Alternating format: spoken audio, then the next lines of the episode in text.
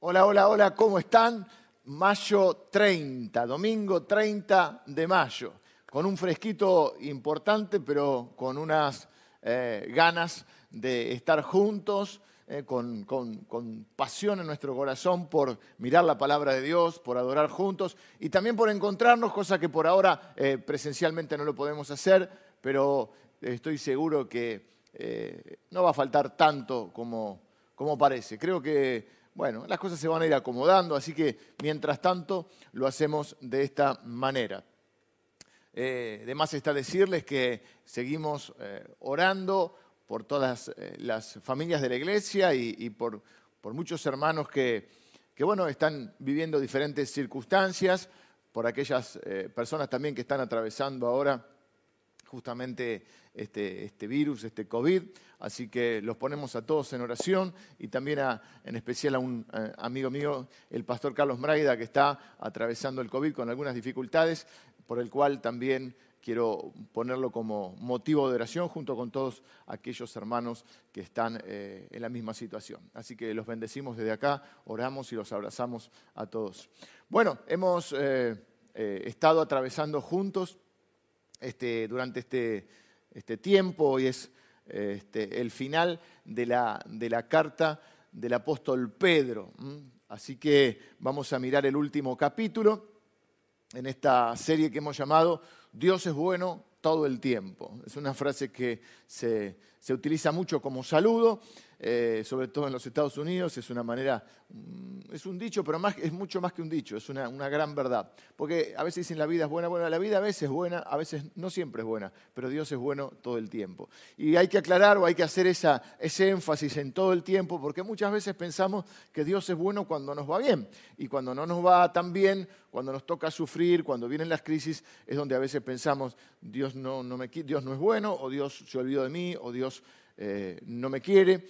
Y bueno, un poco esta carta tenía esta, esta intención cuando la escribe el apóstol Pablo, el apóstol Pedro, perdón, a aquellas personas que estaban en ese momento viviendo el exilio, expatriados, y le dice, ustedes, bueno, en este mundo todos somos extranjeros y peregrinos, pero tenemos una identidad, somos elegidos por Dios. Elegidos por Dios, extranjeros en este mundo, atravesándolo, amando, cuidando eh, de esta creación, pero sabiendo que no es nuestro hogar definitivo. Y varias veces hace referencia a esa también, eh, a esa expectativa que tenemos todos los hijos de Dios del reencuentro con nuestro Señor Jesucristo en la eh, segunda venida o la venida final de, de Jesús, donde establecerá este, este mundo perfecto, y donde dice, bueno, mientras tanto vamos a, tener dificultades. No es cierto que, no, que vamos a parar de sufrir en este mundo. En este mundo hay sufrimiento. El propio Jesús dijo, en el mundo van a tener aflicción, pero confíen porque yo he vencido al mundo. Y hoy también va a hablar un poco acerca de eso y de cómo atravesar eh, o sobrevivir a las crisis. Así que eh, vamos a mirar la palabra de Dios, 11, 18 AM, y estamos listos para leer el último capítulo de, de, esta preciosa carta, el capítulo 5. Lo vamos a ir leyendo eh, por partes, por párrafos, de acuerdo a algunas ideas principales que quiero compartirles. Comienza diciendo, ruego a los ancianos que están entre vosotros, cuando habla de ancianos habla de pastores, yo anciano también con ellos y testigo de los padecimientos de Cristo, que soy también participante de la gloria que será revelada. Apacentad la grey de Dios que está entre vosotros, el rebaño, eh, cuidando de ella, no por fuerza, sino voluntariamente, no por ganancia deshonesta, sino con ánimo pronto, no como teniendo señorío sobre los que están a vuestro cuidado, sino siendo ejemplos de la grey y cuando aparezca el príncipe de los pastores, vosotros recibiréis la corona incorruptible de gloria. Igualmente, jóvenes, están sujetos a los ancianos y todos sumisos unos a otros, revestidos de humildad, porque Dios resiste a los soberbios y da gracia a los humildes.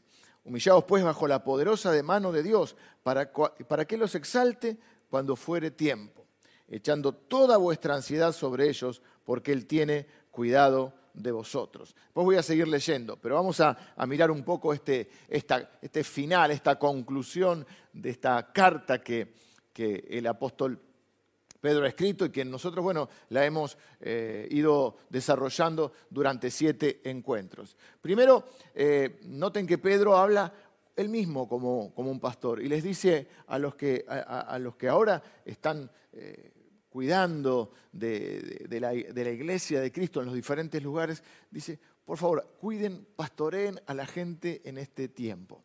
y vemos el corazón de Pedro y nosotros conocemos un poco el contexto de Pedro. Vemos que, Pedro fue preparado para este momento. Pedro eh, fue entrenado por Jesús durante tres años y previo a los eventos de la crucifixión y adelantándole un poco el Señor Jesús todo lo que venía para afirmarlo en la fe, le dice, mira, Satanás te va a atacar eh, y vas a fallar. Y Pedro dice, no, no, yo estoy dispuesto a morir en la cárcel. Satanás te va a atacar, Pedro, y vos vas a fallar pero que no falte tu fe, ocupate de que no falte tu fe. Yo estoy orando por vos y vas a superar esto, vas a fallar, pero yo voy a usar eso también y vos luego vas a hacer una bendición para tus hermanos. Tal cual como lo dice, como lo anticipó el Señor Jesús, siempre dice la verdad, eh, eh, los hechos sucedieron tal cual Jesús lo había pronosticado.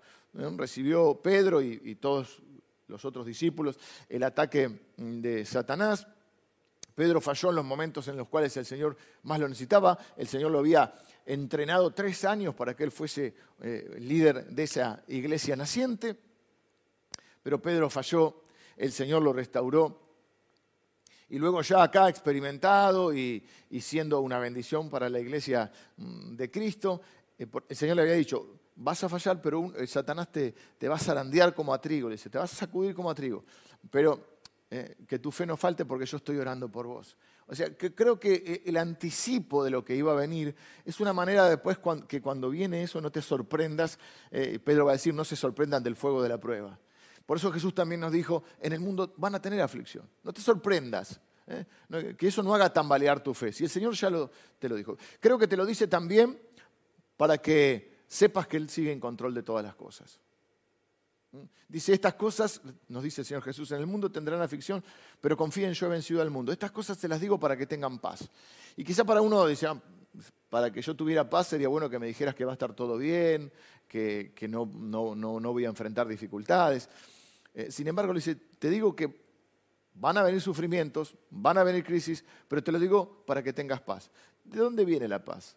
La paz viene de saber que no es algo que lo sorprende a Dios no es algo que lo agarra desprevenido. La Biblia dice, nunca duerme el que te guarda. Lo que está diciendo es, Dios ya sabe lo que va a suceder. Y Dios sigue estando en control de las situaciones y de nuestra vida también. Y le dice, y vos vas a fallar, Pedro, pero una vez vuelto, confirma a tus hermanos. Después vas a hacer una bendición para esa gente. Es más, yo voy a usar, eh, porque eso es lo que hace Dios, usa nuestras experiencias y aún nuestros quebrantos para luego eh, utilizarnos en el consuelo de otros, en, el, pastoreo de otros, a través de nuestra experiencia poder ayudar a otros a atravesar las mismas experiencias que hemos vivido. Eso es la bendición de, la iglesia y de vivir en comunidad. Así que luego el Señor Jesús ya ha resucitado, se le aparece a Pedro y se, se, produce una escena conmovedora que muchos de ustedes seguramente eh, conocen y han leído. Es cuando el Señor Jesús le dice, Pedro, ¿me amas? Eh, tres veces le pregunta si le ama, tres veces lo había negado Pedro y después les dice, le dice, apacienta mis ovejas, pastorea mis ovejas, Pedro, necesito que lo hagas. Y, Pedro comienza a ser este pastor ya ahora mayor, probado en batalla, preparado para para preparar a su vez a los cristianos para afrontar las crisis. ¿Cómo sobrevivir a las crisis? Eh, de esto quiero eh, hablar hoy porque creo que es de lo que nos habla el texto. En los primeros cuatro versículos, eh, el, apóstol Pedro les dice, yo, como, pastor, bueno, hay diferentes términos para, para pastor. A veces se, usaba el término obispo, pastor, anciano. Algunos creen que también podían ser diferentes funciones que cumplieran eh, en la iglesia, quizá eh, en la tarea, por ejemplo, del apóstol Pedro en este caso era un, pastor más, diríamos, organizacional, es decir, donde había, cuando habla que las cartas a una iglesia no es que se reunían en un solo lugar, sino que era cuando es la carta una, en una, por ejemplo, a la iglesia en tal ciudad, no sé, en Filipos, en la carta del apóstol Pablo a los filipenses. Bueno, eran muchas congregaciones en esa ciudad. Entonces estaban los pastores quizá más organizacionales, los pastores relacionales, y dice, pero siempre eh, con el mismo deseo, eh, cuidar de las ovejas. Lo primero que quiero decirte para que puedas sobrevivir a una crisis es que necesitas un pastor. Todos necesitamos ser pastoreados. Todos necesitamos elegir quién nos va a pastorear. Y, esto le dice, eh, eh, Pedro le dice, les ruego que, que, cuiden, que pastoreen, y nos da algunas características de cómo debemos eh, pastorear. Yo creo que el pastoreo es una forma de liderazgo. Es decir, dentro de las formas de liderazgo, una de las formas de liderar es pastoreando. Desde ese punto de vista, creo que de alguna manera todos ejercemos liderazgo. Si vemos el liderazgo como una influencia, todos ejercemos liderazgo en determinados ámbitos y en determinadas circunstancias. Abuelos, padres, maestros, entrenadores, empleadores, aquellos que tienen gente eh, contratada o gente a su cargo, quizá en un, puesto de responsabilidad, en una compañía, en una empresa. Em, aún frente a nuestros amigos y compañeros de, de trabajo, de escuela, de estudio, podemos ejercer una influencia. Y al ejercer una influencia estamos ejerciendo un liderazgo. Si vemos el pastoreo como una forma de liderazgo, entonces de alguna manera todos en, determinado ámbito o en determinada circunstancia podemos pastorear personas. Podemos bendecir a esas personas, podemos ayudar en la guía de esas personas, podemos acercar a Dios a esas personas, podemos llevar palabra de Dios para esas personas, podemos orar por esas personas, podemos cuidar espiritualmente de esas personas, podemos participar o ayudar en el crecimiento espiritual de esas personas. Y en algunos casos a través del consejo, a través de la oración, a través del abrazo, a través de la presencia eh, física, ¿no? Así que todos de alguna manera podemos ejercer un pastoreo. Y es muy importante que tengas eh, claro esto, esta conciencia de esto. Que cuando Dios te pone en un lugar, eh, te pone para que vos seas una influencia positiva y espiritual en ese lugar. Y de alguna manera ejerzas un liderazgo. A veces con, con una responsabilidad o con un, ya digamos, eh, con algo más formal, es decir, si tenés un cargo de liderazgo en una empresa, o bueno, como papá ya tenés una función clara y concreta, y a veces como amigo, como compañero, de manera informal también podés ejercer ese liderazgo. Y eso conlleva una responsabilidad. Voy a ejercer ese liderazgo, ¿cómo lo voy a influenciar? ¿Cómo lo voy a ejercer? Tengo influencia sobre alguien, ¿cómo la voy a ejercer esa influencia? ¿Mm? Tengo una responsabilidad con mis hijos o con mis nietos o con mi familia, con mis hermanos. ¿Cómo voy a ejercer? Bueno, lo voy a hacer con un corazón pastoral, con, esa misma, con ese mismo corazón de Jesucristo hacia nosotros, con ese ejemplo de muchos otros que nos han pastoreado. Todos necesitamos ser pastoreados y todos podemos ejercer de alguna manera ese pastoreo. Y nos dice algunas características para tener en cuenta. Dice, bueno, cuidar, servir de buena gana, dice, con entusiasmo, con ánimo pronto. Dice, no, no como poniéndote como que tenés señorío sobre los demás. No sos el dueño de las personas. ¿eh? Que ser pastor de alguien no significa ser el dueño de alguien. ¿eh? Dice que hay que hacerlo con, humildad, que hay que hacerlo, eh, no, dice, mire, fíjense, dice, em,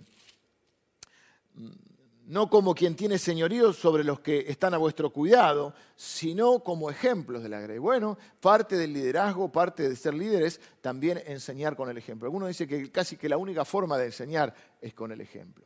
Eh, no le podemos pedir a nuestros hijos que hagan algo que nosotros no hacemos, porque nuestra palabra pierde autoridad. ¿Mm? No le podemos decir que, no haga trampa y no se copie en la escuela si nos ve, hacer nos ve haciendo trampa o, en otras eh, áreas de nuestra vida. No le podemos decir que, no mienta cuando después nos escucha que nosotros eh, mentimos. Así, de, todas maneras, de toda, en toda relación de liderazgo, dice, no es que te pongas como jefe del otro, eh, sino como siervo. El Señor Jesús nos enseñó a liderar desde el servicio. Así que dice, cuiden de la gente como Dios quiere, con entusiasmo, siendo ejemplos. no sirvan, dice también, como de una forma dominante o, bajo coacción, ¿no? Dice, eh, no, lo hagan, eh, no los cuiden como, no por fuerza, sino voluntariamente y servicialmente. Pero todos vamos a atravesar crisis, más de una crisis en la vida, y todos necesitamos ser pastoreados. Así que, y, todos obviamente vamos a poder también ejercer eso sobre otros. Pero esa es la dinámica del reino de Dios, no siempre es unos a otros. Pero lo primero entonces que quiero marcarte acá, para que puedas enfrentar o atravesar una crisis o sobrevivir a una crisis, es que necesitas un pastor. Necesitas elegir un lugar donde ser pastoreado. Eh, en nuestra iglesia, que es una iglesia bastante numerosa, eh, bueno, yo soy eh, el pastor líder, digamos, o el pastor senior, por poner un título, pero hay un equipo de pastores, de hermanos y hermanas que ejercen esa función eh, también pastoral. Y vos podés ser pastor, por eso tenemos también un sistema de, de grupos y de ministerios, donde en algún área vos tenés que poder integrarte a la iglesia y poder ser pastoreado. Puede ser en un área de servicio o en un, determinado grupo. ¿eh? Podés, eh, si este es, eh, tu necesidad y si este es el lugar que Dios te muestra, podés comunicarte por WhatsApp y, ver todas las diferentes posibilidades y estamentos que la iglesia brinda para que cada persona pueda ser pastoreado. No, no somos una iglesia, digamos, numéricamente tan pequeña que pudiera ser pastoreada por mí solo. Yo creo mucho en los equipos donde cada uno eh, complementa y aporta desde su vivencia y desde su experiencia y de los dones, desde los dones que Dios les ha dado. Pero para poder sobrevivir a la crisis, lo primero que quiero decirte, que lo primero que dice eh, eh, el apóstol Pedro, es que todos necesitamos ser pastoreados. Necesitas un pastor. Elegí dónde te van a pastorear, pero necesitas un pastor. Y también dice que necesitas no solo un pastor, sino que necesitas un rebaño.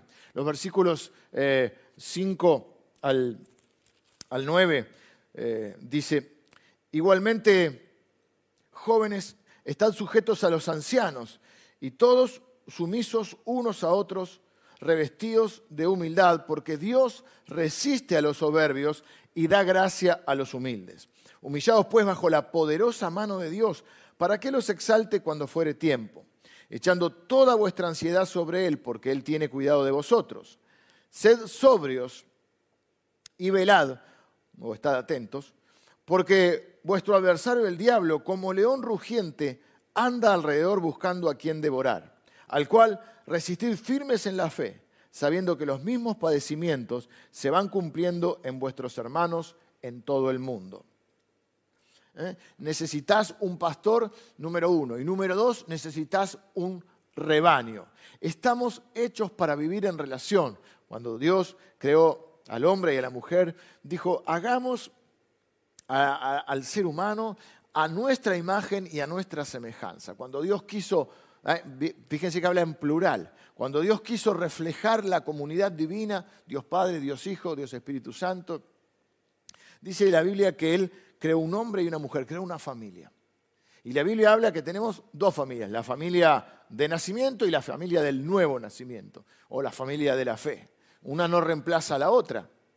¿eh? Son eh, dos bendiciones que podemos tener en nuestra vida. Pero estamos creados, estamos cableados para vivir en relación. El cristianismo no es algo para vivir solo. Mucha gente dice, bueno, yo creo en Dios a mi manera y vivo a mi manera. Bueno, a mi manera es una linda canción, pero no es una linda forma para vivir el Evangelio. El Evangelio se vive, o el cristianismo, a la manera mm, que Dios lo pensó. Y, dice la Biblia que, que el Señor Jesús fundó la iglesia y él dijo, yo edificaré mi iglesia. Y las puertas del Hades no prevalecerán contra ella. Fíjense que la iglesia es una idea de Dios. Es una idea con todas las imperfecciones, porque está formada por, por nosotros, seres imperfectos, pero con todas las imperfecciones, la iglesia sigue siendo el mejor lugar para desarrollar para desarrollarnos como persona, para desarrollar nuestra vida espiritual. La Biblia dice que el que está en Cristo es una nueva persona, es un nuevo, una nueva criatura, dice la Biblia, una nueva creación. ¿eh? Y es una persona que tiene que crecer ahora. ¿eh? Como todo el que nace, el que nace trae alegría a la familia. Nosotros cuando alguien se encuentra con Cristo y nace de nuevo, que es, tan radical el cambio que hace Dios en la vida de una persona que eh, nos habla de una vieja vida y una nueva vida, un nuevo nacimiento. Necesitamos, eh, esas personas que, nacen de nuevo son las que traen alegría a la familia de la fe, pero necesitamos después que esa gente crezca. Y el mejor lugar que Dios pensó para que alguien crezca, se desarrolle eh, y, y alcance todo lo que, el potencial que Dios ha puesto dentro suyo es una familia. Así como cuando, nace una criatura, eh, hay alegría en los abuelos, los padres, y, uno trata de proveer para sus hijos, te cambia toda la vida porque te cambia toda la perspectiva de la vida. Antes uno vivía para uno eh, y ahora uno vive para, sus hijos, ¿no? Entonces uno trata de proveerlos del amor y de todo lo necesario para que ellos puedan tener una, vida eh, donde les vaya bien, donde puedan alcanzar la felicidad, los propósitos y, todo lo, que hay eh, preparado de Dios para ellos, preparado por Dios para ellos. De la misma manera, cuando alguien nace en la familia de la fe, la iglesia es esa familia que tiene que proveer de todo eso. Así que necesitas un pastor y necesitas un rebaño. Necesitas un lugar donde ser pastoreado. Un lugar donde eh, eh, puedas compartir tu vida con otros. Por eso dice ahí también que, los, que estemos sumisos unos a otros. Y habla de los jóvenes, dice igualmente los jóvenes que estén sujetos a, los ancianos. A veces se, limita el significado de esto. Yo creo que no está hablando solamente eh, de jóvenes en edad. Yo creo que de alguna manera todos en algunas áreas de nuestra vida estamos jóvenes, es decir, estamos menos experimentados que otros. Y la bendición de la iglesia es que conviven no solo diferentes generaciones, sino que también esta, nuestra iglesia es una iglesia multigeneracional, pero también conviven, cada uno de nosotros, cuando se integra a la familia de la fe, también viene con todas sus experiencias, sus vivencias, y a, lo largo de ese compartir la vida y caminar juntos, cada uno de nosotros va teniendo diferentes experiencias y vivencias. Entonces, en algún área de nuestra vida, nosotros necesitamos nutrirnos de la experiencia de otro.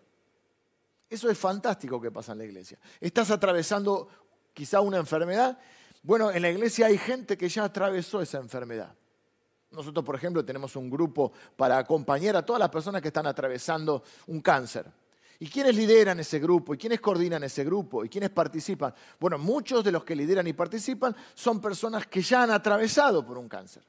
Hay otro grupo que, eh, eh, que está eh, destinado a personas que están atravesando por un duelo, han perdido un ser querido. ¿Quiénes lo lideran? Personas que han atravesado esa misma circunstancia. Yo soy un convencido que, desde que de nuestros grandes quebrantos Dios eh, levanta nuestros grandes ministerios. Y así en otras cosas, quizá eh, no específicamente de una situación de enfermedad. Por ejemplo, tenemos grupos por profesiones. Eh, el, grupo tan querido de, de hermanos y hermanas trabajadores de la salud que en este tiempo están tan atravesando este momento tan difícil. Bueno, en ese grupo es un grupo de mentoreo donde también no solo compartimos nuestras experiencias espirituales, sino nuestras experiencias laborales.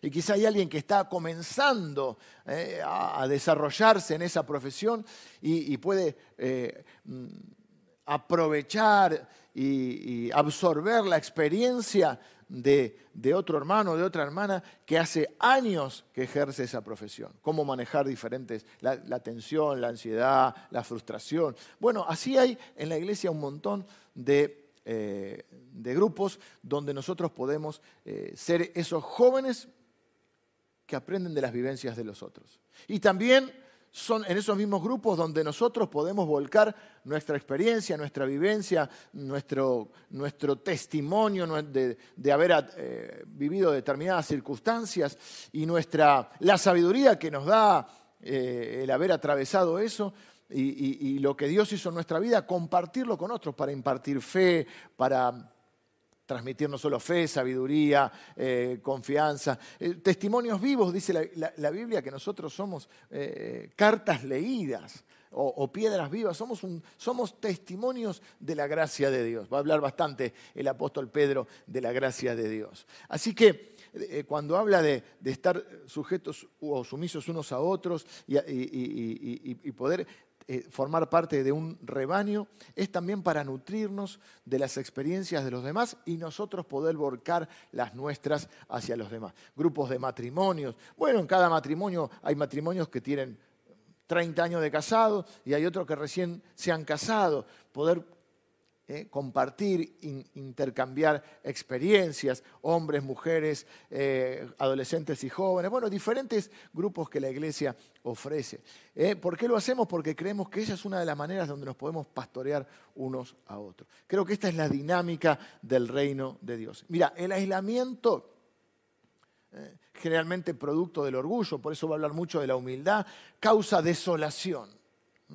el aislamiento causa desolación. Una cosa es tener tus momentos de soledad, otra cosa es aislarte. Y a veces en los tiempos de crisis nos aislamos porque estamos heridos, porque estamos eh, sufriendo.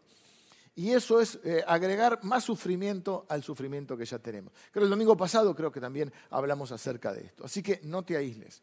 Para sobrevivir a la crisis necesitas un pastor. Tenés que elegir quién te va a pastorear. Necesitas un rebaño tenés que elegir con quién vas a compartir la vida. Un lugar donde puedas plantar no solo tu vida, sino plantar tu familia. Y donde esa familia pueda ser pastoreada y donde puedas vos y tu familia compartir con otros cristianos experiencias que nos enriquezcan, eh, eh, aportarnos este, bendiciones, testimonios, eh, poder hacer ese, ese de ese cristianismo algo real y bendito para nuestra vida. Dice, por eso dice, vístanse, ¿eh? vístanse de humildad, así como te vestí físicamente y nos abrigamos un poquito más, vistan el alma de humildad. Porque Dios resiste a los soberbios y da gracia a los humildes. ¿eh? Se opone a los soberbios y da gracia ¿eh? a los humildes. la humildad te permite justamente esto, recibir la ayuda de Dios y la ayuda a través de hermanos y hermanas en la iglesia.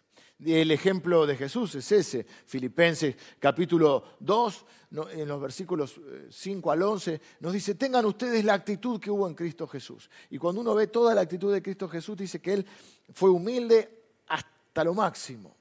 No se aferró a su posición de Dios, sino que se hizo uno de los nuestros y estando como nosotros, eh, siendo, haciéndose hombre, dice que fue a su vez eh, humilde hasta lo sumo. Así que tenemos el ejemplo del Señor Jesús. Él dijo, el Hijo del Hombre, refiriéndose a Él, no vino para ser servido, sino para servir y para dar su vida por muchos. En un momento determinado hubo una, una discusión entre los discípulos a ver quién era el mayor quién era el más importante, quién era el más grande, eh, eh, como una especie de, búsqueda de grandeza.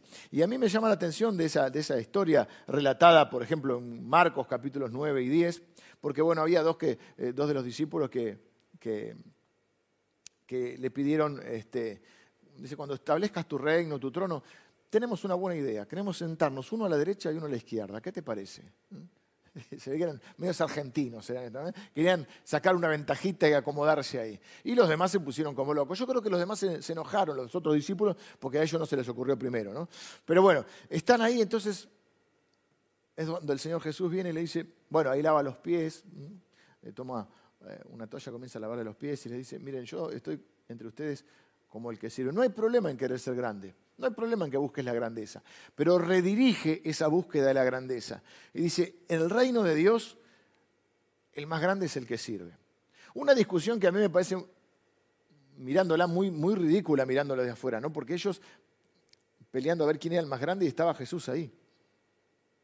Pero Jesús no, no, eh, no lo toma mal, no los reta, sino que le dice, no está mal que ustedes busquen la grandeza, pero la grandeza está en servir y amar a los demás.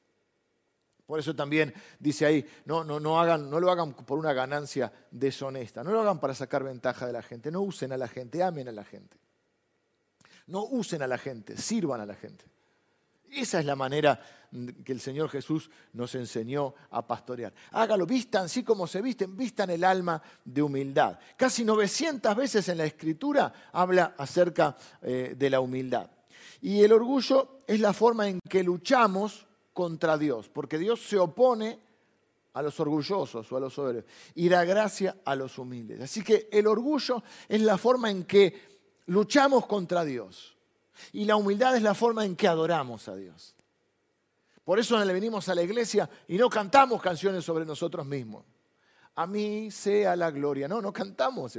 Bueno, eh, yo no canto porque además este, no canto públicamente, pues no canto muy bien. Así que tuviste la humildad eh, de... Yo tengo la, humildad de reconocerlo, vos tenés la humildad de, escucharme a mí cantar. Pero la verdad es que no cantamos sobre nosotros. No cantamos sobre nuestras grandezas, ¿eh? porque el orgullo es la manera en que peleamos contra Dios, pero la humildad es la manera en la cual adoramos a Dios. El orgullo es la causa de la, mayoría de los problemas de, relación entre las personas. Creo que el domingo pasado dijimos que cuando hay humildad en una relación hay muchas más probabilidades de que esa relación eh, vaya bien. Mire, tres tipos de relaciones. Vamos a poner dos personas. Orgulloso, más orgulloso, igual una batalla.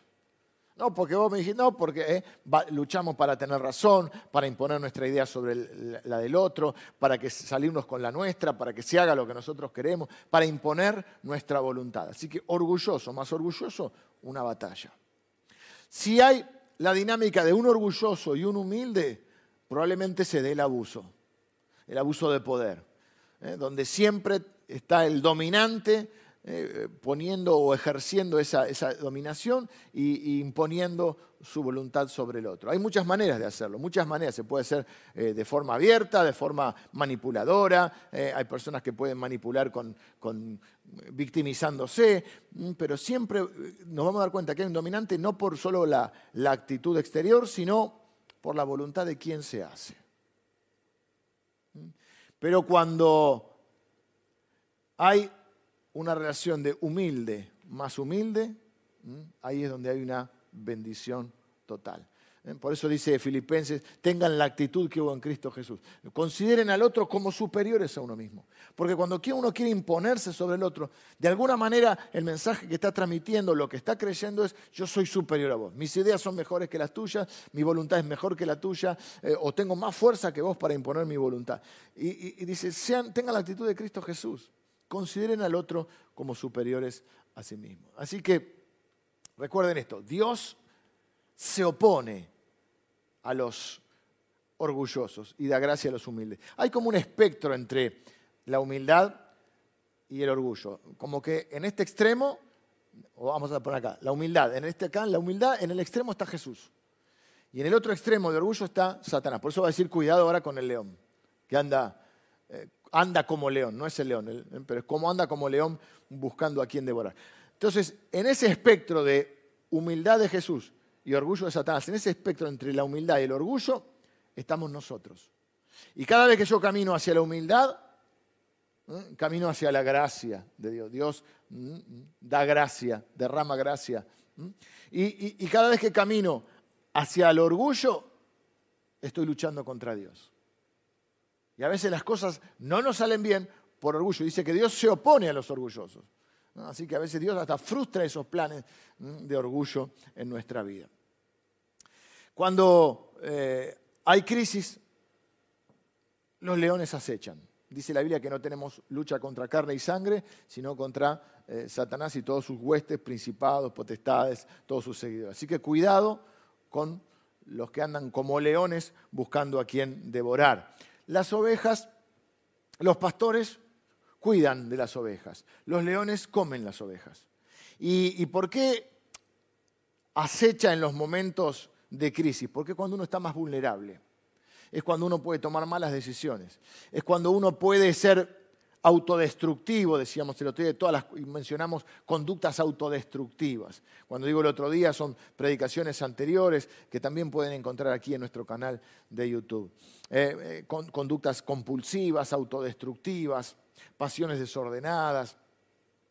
Y, es cuando podemos ser tentados hacia la autodestrucción. También podemos ser cortos de vista o miopes, ¿no? Es decir, solamente tomar una decisión eh, considerando el corto plazo y no pensando el dolor que me van a traer a largo plazo. También, eh, a veces en nombre de la fe, eh, hay personas que niegan la realidad en vez de prepararse para afrontar la realidad. Los hijos de Dios aceptan la realidad, buscan la humildad, buscan un rebaño, siguen a un liderazgo sabio y dan la bienvenida en su vida a la gracia de Dios. Por último, entonces, primero, para sobrevivir a la crisis, busca un pastor. Segundo, o busca ser pastoreado. Segundo, busca un rebaño. Tercero, el pastor principal es por ti y viene por ti. Versículos 10 al 14 dice, mas el Dios de toda gracia, que nos llamó a su gloria eterna en Jesucristo, después que hayáis padecido un poco de tiempo, Él mismo os perfeccione, afirme, fortalezca y establezca. A Él sea la gloria y el imperio por los siglos de los siglos. Amén. Esto lo cantábamos también, es parte de una canción. Lo único que en la canción no estaba, después que hayáis padecido un poco de tiempo. Y entonces a veces eh, nos olvidamos de eso, que es fundamental. ¿eh? Cómo eh, Dios trae gracia, esa gracia que nos restaura, que nos confirma, que nos fortalece. Pero a veces para eso primero hay que atravesar por momentos de dificultad. El final es bueno, pero a veces en el medio es un desastre. Y después dice, a Él sea la gloria, por eso dijimos, ¿eh? cuando somos humildes adoramos a Dios, cuando somos orgullosos Dios se opone a nosotros. Eh, por conducto de Silvano, Silas dice otra traducción, a quien tengo por hermano fiel, os he escrito brevemente, amonestándonos y testificando que que esta es la verdadera gracia de Dios en la cual estáis. La iglesia que está en Babilonia, elegida juntamente con vosotros, y Marcos, mi hijo, os saludan. No es un hijo eh, justamente de sangre, sino que es un, hijo espiritual. Saludos, salúdense unos a otros con un ósculo de amor. ¿Qué significa? Con beso. Bueno, nosotros ahora con los nudillos. Y pase a todos con vosotros los que estáis en Jesucristo. Tercer punto y final en esta mañana. El pastor principal es por ti y Él viene por ti. ¿Qué quiero decir con esto? Porque bueno, acá hay una doble mirada. ¿eh? Siempre toda en la carta está, está, eh, está a veces explícito, a veces tácitamente, esta idea de que estamos como peregrinos en esta tierra pero nos vamos a tenemos la esperanza del reencuentro final con el Señor. Que este no es nuestro hogar, que nuestro hogar definitivo es con Cristo. Entonces, a veces, muchas veces está esa idea del, final, del regreso del Señor. Ustedes, cuando está hablando del pastoreo, al principio dice, y ustedes los que pastorean van a recibir eh, la recompensa del pastor principal. Y acá dice, después que hayan padecido un poco de tiempo, eh, él eh, dice, fíjense este versículo, dice, más el Dios de toda gracia que nos que los llamó a su gloria eterna. ¿eh? Está hablando de ese final. ¿En quién? En Jesucristo. Siempre está rondando esta idea.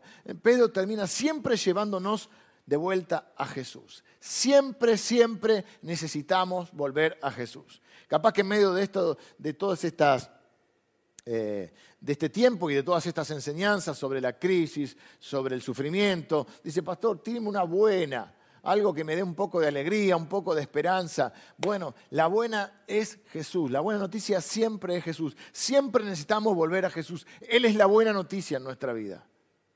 Él es la buena noticia en, esta, en nuestra vida. Y dice que Él va a venir por ti y que Él es por ti. La Biblia dice, si Dios es por nosotros, ¿quién contra nosotros? Si no nos negó ni a su propio Hijo. El Señor es por nosotros. Cuando todo esté cumplido, Jesús va a regresar. Nosotros estamos del lado del ganador. Lo que pasa es que en el medio a veces se complica. Después que hayáis padecido un poco de tiempo. También está esa doble mirada del padecimiento en la vida y del regreso final de Jesucristo y también están en las circunstancias de la vida, donde padecemos o como, como les contaba al principio del apóstol Pedro, pasamos por alguna circunstancia, en el caso de Pedro, haber negado al Señor, haber fallado, luego ser restaurado por el Señor, confirmado por el Señor y usado por el Señor para restaurar y confirmar a otros hermanos. ¿eh? Cuando el Señor le dice, Pedro, si me amás, pastorea a mis ovejas. Así que está ese sentido, esa doble lectura, ¿no? De sufrir en esta tierra hasta que el Señor venga en gloria y también está la idea de atravesar algún sufrimiento momentáneo del cual luego, ¿eh? cuando lo atravesamos, el Señor nos usa en esta tierra para nosotros ayudar y bendecir a quienes están atravesando por un sufrimiento. Es como que el Señor Jesús le dice, mira, eh, vas a sufrir, y a nosotros nos dice Pedro. El Señor se lo dijo a, Pedro y Pedro nos dice a nosotros. Vas a sufrir, pero Dios te va a dar gracia para soportarlo. Eh, te sentirás abrumado muchas veces, pero el Señor te va a afirmar, te va a perfeccionar, te va a restaurar, te va a establecer, ¿eh? para que cuando tengas ganas de correr, porque tienes miedo, porque es algo que nos pasa, eh, puedas estar firme en la fe y resistir. Dice, sean sobrios. Eh, varias veces en la carta se utiliza el, término ser sobrio. Bueno, lo contrario a sobrio, es ebrio. Y cuando estamos ebrios es cuando no tenemos dominio propio, no tenemos control, cuando nos, nos, desbordamos emocionalmente, cuando tomamos malas decisiones, cuando no caminamos derecho, cuando perdemos el rumbo. Ser sobrios, resistir en la fe, dice que hay que resistir en la fe y que hay que estar atento, porque cuando estás en las crisis puedes estar vulnerable, entonces tienes que estar atento. Vas a tener ansiedad, dice que, que vas a tener ansiedad, pero que Dios tiene un pastor para vos, Dios tiene un rebaño para vos y Él mismo es por vos y un día va a venir a buscarte. Eh, cierro con esto. En los últimos versículos, no sé si vieron que habla de relaciones. Habla de, Silvano como un hermano fiel, habla de Marcos como, como un hijo. Y, vuelvo a esta idea de que no es un buen tiempo para estar solos. Es un tiempo para estar rodeados de personas que compartan nuestra fe, personas que nos amen, personas a las cuales podemos nosotros amar. Es cierto que hay eh, una imposibilidad física en este tiempo, pero de una u otra manera tenemos que estar conectados. En estos días, eh, bueno, quien lidera junto con un equipo, por supuesto siempre trabajamos en equipo, pero estos días Natalia que lidera junto con un equipo de, hermanos y hermanas eh, eh, el, área de, los hermanos y hermanas de la tercera edad o adultos mayores. Junto con otros hermanos prepararon un, desayuno, se lo llevaron a cada uno a, su casa, Y, era una manera de estar cerca. Y le escribimos una, cartita para, para abrazarlos, para bendecirlos, para decirles que, los tenemos presentes en nuestras oraciones, que los queremos, que estamos para lo que necesiten.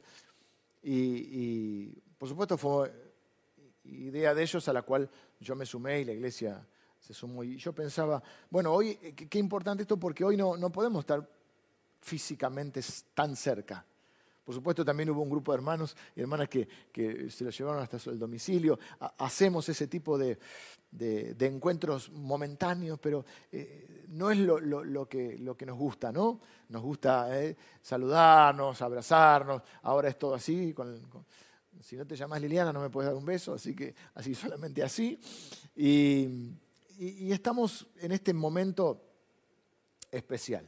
Pero ¿cómo vamos a sobrevivir a la crisis? Bueno, vamos a sobrevivir buscando quién nos pastoree, buscando la humildad, buscando un liderazgo sabio que nos acompañe durante nuestra vida, buscando una familia, un rebaño en el cual podamos ser bendecidos y bendecir a otros. Buscando incluso o encontrando incluso en esa familia de la fe personas que van a ser nuestros amigos, que va a ser mucho más que una relación simplemente, eh, bueno, entre tantos, eh, personas, no podemos ser amigos de todos, pero incluso personas que, sientan, que sean amigos e incluso personas que se sientan como nuestra familia, aunque no sean eh, familia de sangre, ¿no? Y, creo que esto es lo que Dios quiere para nosotros en este tiempo. Eh, hay mucha ansiedad. Es el mal de este tiempo y ahora se ha multiplicado con esto que nos pasa. Y en medio de tanta ansiedad, qué importante saber que, el Señor tiene cuidado de nosotros. En otra traducción dice, sabiendo que el Señor se preocupa por nosotros. Saber que el Señor tiene cuidado y se preocupa por nosotros. Esto es lo que yo hago cuando, cuando me siento abrumado. Trato de, primero de, quitar el, el, ruido que está alrededor y que me produce ansiedades. Esas ansiedades que cada uno las manifiesta de una manera, ¿no? A veces se manifiestan físicamente, a través de alguna reacción de nuestro cuerpo. A veces se manifiesta en ira, en enojo, en frustración, en depresión. A veces se manifiesta eh, en reacciones desmedidas. A veces se manifiesta en conductas autodestructivas o conductas compulsivas. en respuestas emocionales eh, exageradas o desbordadas. ¿Cómo sobrevivir a la ansiedad? Bueno, eh, esto que, que les he mencionado, que creo que es lo que el apóstol Pedro nos dice. Y por último, pero en realidad es lo primero que hago, es que cuando me siento así, lo que hago es me arrodillo delante del Señor y y le llevo mis cargas. Y, le digo, Señor, estas son mis cargas. Te traigo mis cargas para recibir tu gracia. Te traigo mis cargas para recibir tu gracia. Así que quisiera terminar orando hoy, terminando este domingo, orar por cada uno de nosotros. ¿Cuáles son las ansiedades que tenés en este tiempo? ¿Cuáles son las ansiedades que que te abruman.